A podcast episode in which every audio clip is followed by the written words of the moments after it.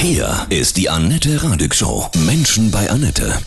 Mein Gast Felix Schenk. Grüß dich. Guten Morgen. Einen wunderschönen guten Morgen. Hallo. Du bist Erzieher, ja, gelernter Erzieher, hast zwei Söhne und hast genau. ein sehr wichtiges Buch geschrieben, wie ich finde. Hat die Mutti heute frei? Alte Rollenbilder überwinden und zu aktiver Vaterschaft finden. Da hat Yes. sich ganz schön was getan ne? in unserer Gesellschaft mit dem Thema Familie, Rollenaufteilung. Wer hat die Kinder, wann und wo? Ja, ich, äh, ich hoffe, dass sich da was tut und ich hoffe, dass ich mit dem Buch vielleicht äh, ein kleines bisschen dazu beitragen kann, dass sich in Zukunft noch mehr tut. Genau. Aus deiner Sicht dieses alte Familienbild, Vater, Mutter, Kind, alle sind glücklich, die Rama-Familie, das findest du ja heute fast gar nicht mehr in den Klassen. Ne? Da ist ja die Hälfte ist irgendwie geschieden, oder? Ist, äh, ist eine Also gute ich- ich hab- Wahrnehmung, ne? Ja, ich habe das Gefühl, dass da sich schon, schon viel dran gewandelt hat und da darf sich auch gerne noch ein bisschen mehr dran wandeln. Ich sage immer, wer, wer äh, auf tradierte Rollenbilder heute noch Lust hat, der darf das auch gerne weitermachen, aber es muss halt dann für alle in der Familie wirklich passen. Und meine Erfahrung ist und auch das Feedback, was ich bekomme aus meiner Instagram-Community, dass halt öfter die Herren an den tradierten Rollenbildern festhalten und die Frauen sich aber was Neueres, was Moderneres wünschen, dass sie Care-Arbeit aufteilen wollen, dass sie den Mental Load teilen wollen und äh, wenn da kein Zugang äh, da ist bei den Männern, dann dann ist es nicht so gut. Die Welt wandelt sich. Wie machst du das mit deinen Söhnen? Hm, Lebt ihr noch zusammen oder seid ihr eine Familie? Ja, wir sind eine Familie. Also meine Frau Sophia und ich sind verheiratet, ähm, äh, sind jetzt seit fast zehn Jahren zusammen, haben 2016 geheiratet und da ist dann auch unser erster Sohn geboren. Ähm, das heißt, die beiden sind jetzt vier und sechs und wir leben als äh, Familie zusammen am Rande des Ruhrgebiets im beschaulichen Herdecke in einem kleinen Fachwerkhäuschen, in dem ich selber groß geworden bin. Also wir sind quasi in mein Mutterhaus, sage ich immer, gezogen, weil Elternhaus wäre es ja nur, wenn meine Eltern da zusammen gewohnt hätten, aber da ich selber Scheidungskind bin, sage ich immer, das ist mein Mutterhaus. Was rätst du denn jetzt Paaren, Familien, die sich trennen? Das ist ja immer eine ganz, ganz schwierige Situation, vor allem für die Kinder. Also ich, ich ähm, kann das ja vor allen Dingen aus der, aus der Kindperspektive, kann ich dazu ja vor allen Dingen was sagen. Ähm, ich bin bei meiner Mutter groß geworden und äh, hatte dann in unregelmäßigen Abständen über Jahre verteilt immer wieder Besuchskontakte 14-tägig an den Wochenenden zu meinem Vater. Ich weiß, dass ich da sehr drunter gelitten habe, was aber auch einfach mit der Biografie und dem ganzen drumherum sonst zu tun hat und mit der Persönlichkeit meines Vaters.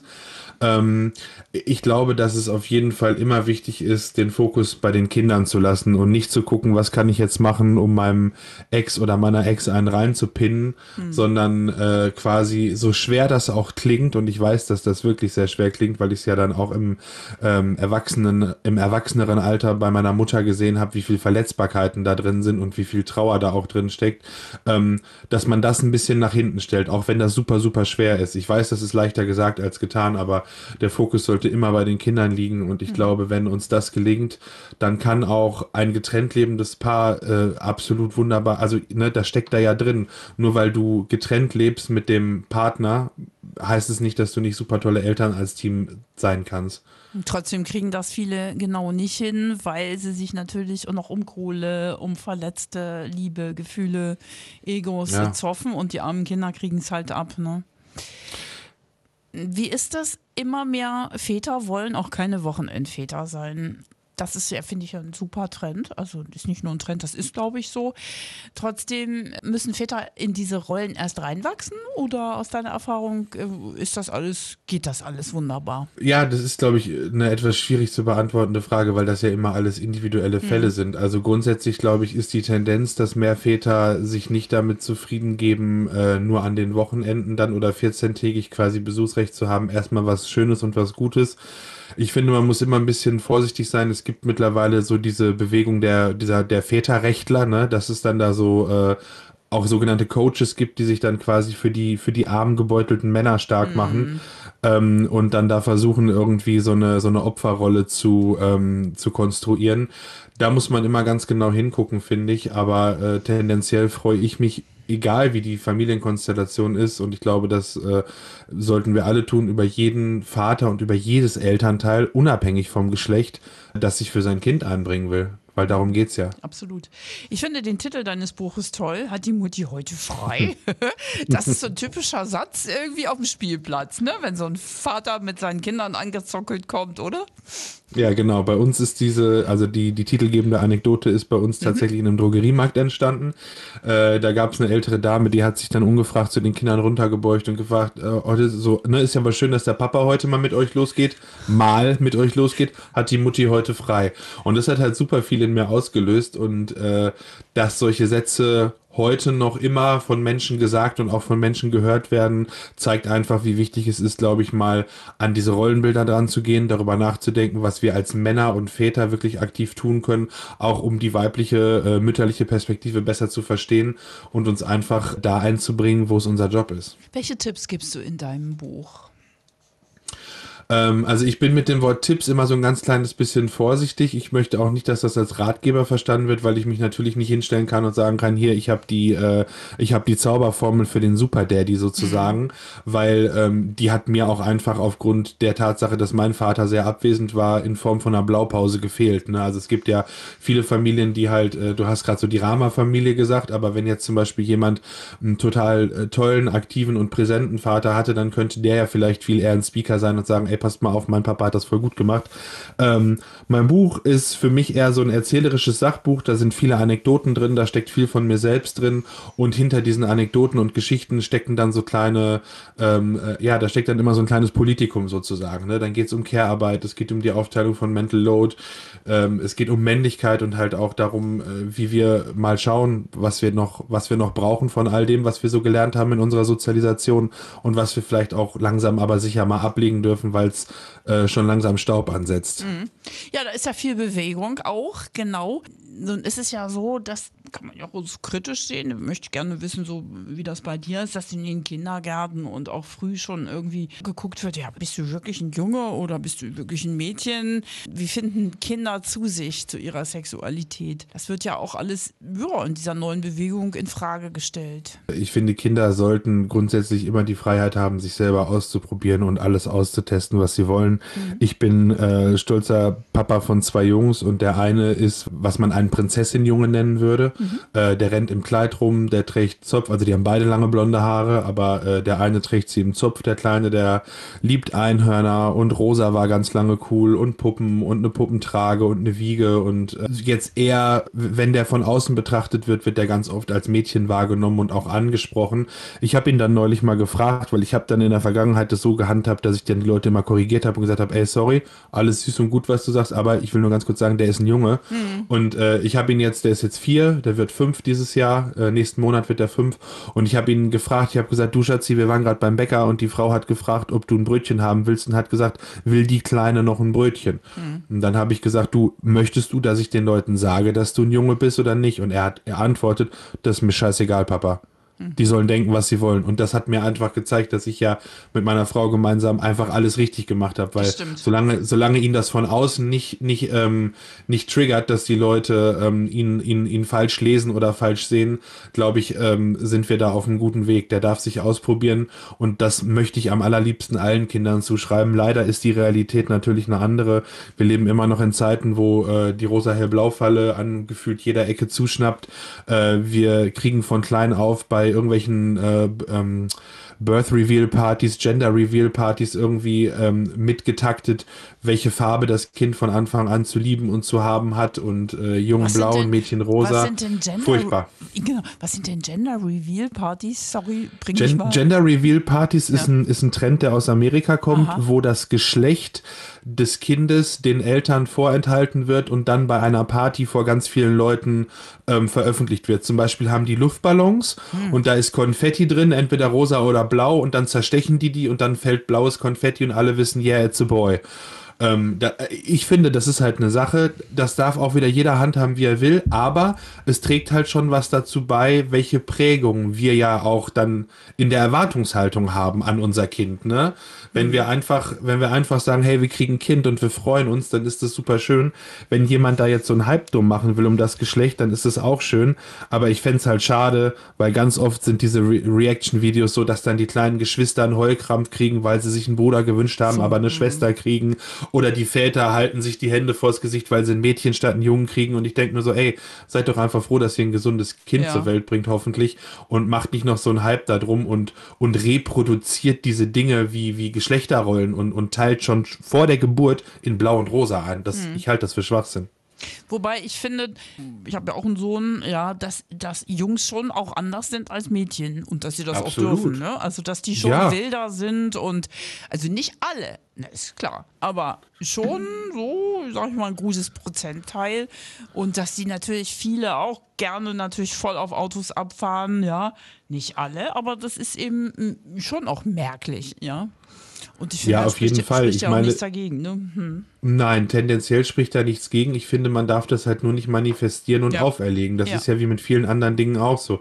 Ähm, wenn, wir, wenn wir grundsätzlich als Eltern die Offenheit an den Tag legen, nicht sofort einen Herzinfarkt zu kriegen, wenn das Kind sich statt dem Feuerwehrauto die Barbiepuppe aus dem Regal holt, wie es bei uns der Fall war, dann, dann können wir das, dann können wir so umgehen. Ich meine, irgendwoher kommen diese Zuschreibungen ja auch, ne? Jungs, Fußball, Auto, Feuerwehr, Astronaut, bla.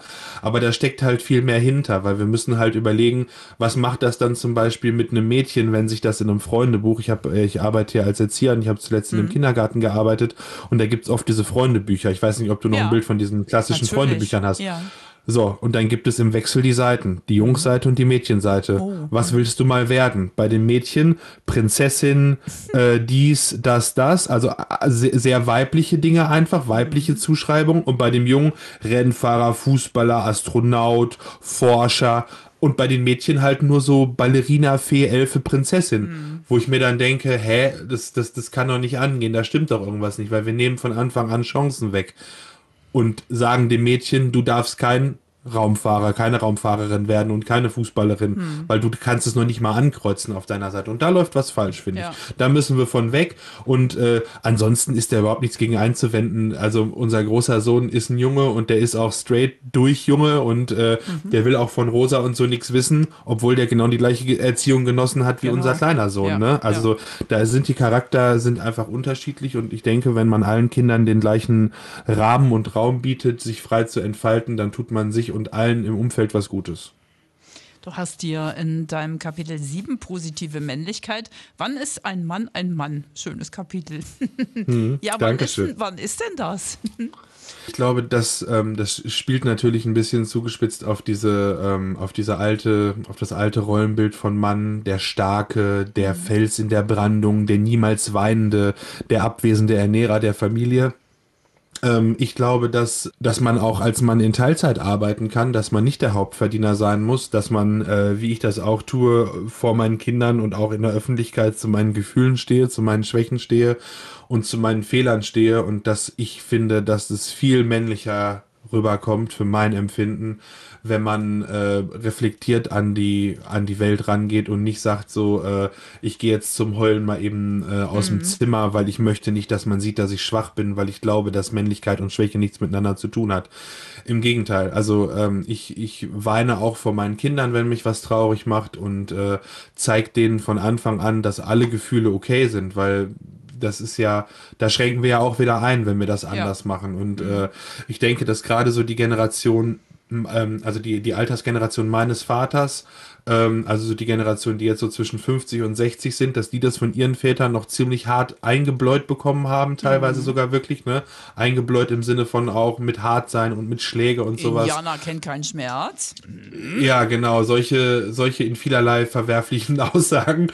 Ähm, ja, genau. Und ich glaube einfach, wenn wir uns äh, davon wegbewegen und äh, diesen Adonis-Mann nicht in Stein meißeln und sagen, der muss so aussehen, der muss das mögen, der muss Alkohol trinken, der muss trinkfest sein, äh, der muss Whisky mögen und äh, weißt du, solche Sachen. Das sind halt so Zuschreibungen, wo ich mich langsam mehr und mehr frage, wo, woher kommt das und ist es wirklich noch so? Weil das Bild, was wir außen sehen in der Welt, ist ja ein ganz anderes. Da gibt's ja auch ganz andere Männer, die sich ganz klar männlich fühlen, die aber zum Beispiel wie ich auch keinen Alkohol trinken, die äh, vielleicht äh, Skinny Jeans tragen und lange Haare haben, aber die genauso Mann sind wie ich, der mit 1,92 und bärtig tätowiert rumrennt und Mann ist. Was glaubst du, was ist wichtig, um ein guter Vater zu sein? Ich glaube, dass es extrem wichtig ist, sich selber ähm, zu reflektieren in seiner Rolle.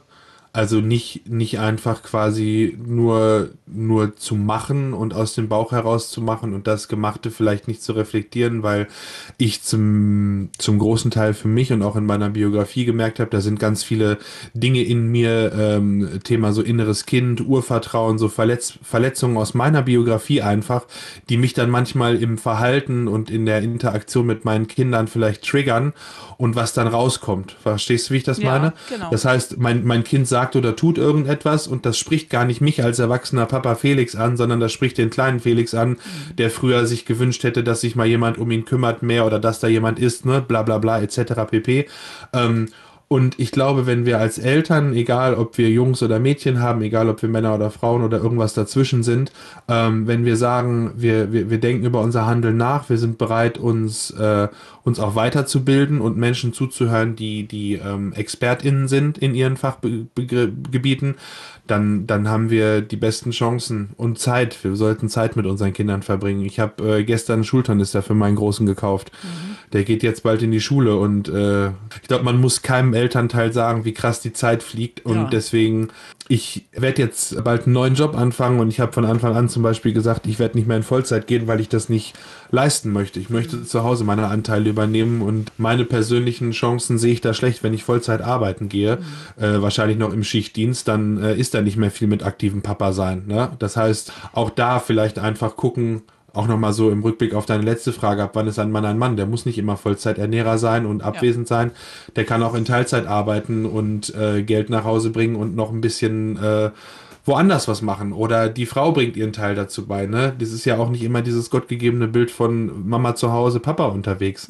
Ich habe jetzt äh, im Freundeskreis einen, einen, äh, einen ganz lieben Freund, der, der hat sich entschieden, von Anfang an zu Hause zu bleiben und seine Frau steigt wieder ein, weil die das so wollen. Und ich finde es das wunderbar, dass wir immer mehr erleben, dass diese alten Rollenbilder aufgebrochen werden und dass Menschen quasi mutig sind, in Anführungsstrichen, und da so, äh, ja, leider noch so Pioniertaten machen, weißt du? So. Das Aber das aber- darf mehr werden. Auf jeden Fall. Aber ich finde auch, dass so, es bricht ja alles um und das ist irgendwie echt toll. Also es wird Ja, es ist spannend. neu. Es Genau, ist wir spannend sind und ich mittendrin glaube- in dieser Zeit. Ja. Eben, wir Mhm. sind mittendrin und wenn wir das ermöglichen und zulassen, glaube ich, dass die Generation unserer Kinder auch eine echte Chance auf Gleichberechtigung hat. Weißt Mhm. Absolut. Mhm. du, wir sind jetzt diejenigen, die das lernen. Wir haben das alles gelernt. Wir haben jetzt die Expertise von ExpertInnen weltweit, die sagen, okay, so und so sieht's aus. Das und das ist die Forschung. Wir setzen das jetzt um und unsere Kinder dürfen dann die Früchte tragen. Das wäre doch schön. Ja, total schön. Das, was du eben gesagt hast, das stimmt. Zeit haben. Und das muss ja aus meiner Erfahrung als Mutter, muss das, müssen das jetzt nicht drei Stunden am Tag sein für das Kind, sondern diese, diese halbe Stunde maximale intensive Aufmerksamkeit nur ja fokussiert auf das Kind. Das ist das, was, was die Bindung macht. Und das spüren die auch. Ob du mit deinen Gedanken irgendwie gerade noch beim Job bist oder schon Ja. beim, beim Abwasch oder weiß ich, beim Einkauf sondern dieses Ja. extreme Zuwenden, weiß ich nicht, eine Stunde am Tag, ganz präsent im Hier und Jetzt sein. Das ist das, was Kinder, glaube ich, so viel gibt. Auf jeden Fall. Also ich glaube, das lässt sich, wie du gerade schon gesagt hast, ne, bei dem einen können es vielleicht drei oder bei der einen oder anderen können es drei Stunden sein, da ist es nur eine halbe Stunde. Mhm. Ja. Wichtig ist, dass die Zeit halt wirklich, äh, dass es eine wahrhaftige Verbindung ist, Genau. dass man auch ein ernsthaftes äh, Interesse zeigt und auch vor allen Dingen auch von innen heraus. Es bringt nichts, wenn der eine Elternteil zum anderen Elternteil sagt, Mensch, jetzt kümmere dich doch mal, geh doch mal mit denen auf den Bolzplatz. Du musst da ja auch Bock drauf haben, weißt Ja. du, das muss ja von innen herauskommen, weil dann ist deine Haltung wahrhaftig und dann merkt dein Kind, okay, der hat Bock, die hat Bock mit mir in Verbindung zu gehen. Und ähm, je mehr Zeit natürlich, desto besser, aber leider sind so Konstrukte wie Lohnarbeit und so da oft im Weg, aber es lohnt sich einfach sehr in Verbindung mit seinen Kindern zu treten und ähm, eine feste Bindung zu haben, Ansprechpartner zu sein, Ansprechpartnerin zu sein. Die Arbeitswelt bricht ja auch um. Das ist ja auch das, das spielt da ja alles positiv rein, denke ich. Ne? Ja, auf jeden das Fall. ist wirklich, also es wird, es bleibt spannend, aufregend Es bleibt spannend. und es wendet sich. Das ist gut zum Guten. Das ist ja auch wichtig. Daran glaube ich zutiefst. Ich auch, Ja. das unterschreibe ich. Schön. Ja, schön. Ja, also ein wundervolles Buch für alle Väter. Danke. Für Mütter natürlich auch. Und natürlich für werdende Väter. Ganz wichtig. Ja, sehr gerne. Ein toller Titel. Hat die Mutti denn heute frei? Sehr gut. Felix, von Herzen alles Liebe. Ich bedanke mich ganz herzlich für deine Einladung Gern. und äh, ja, wünsche allen Hörerinnen und Hörern noch viel Spaß bei deiner Sendung. Dankeschön.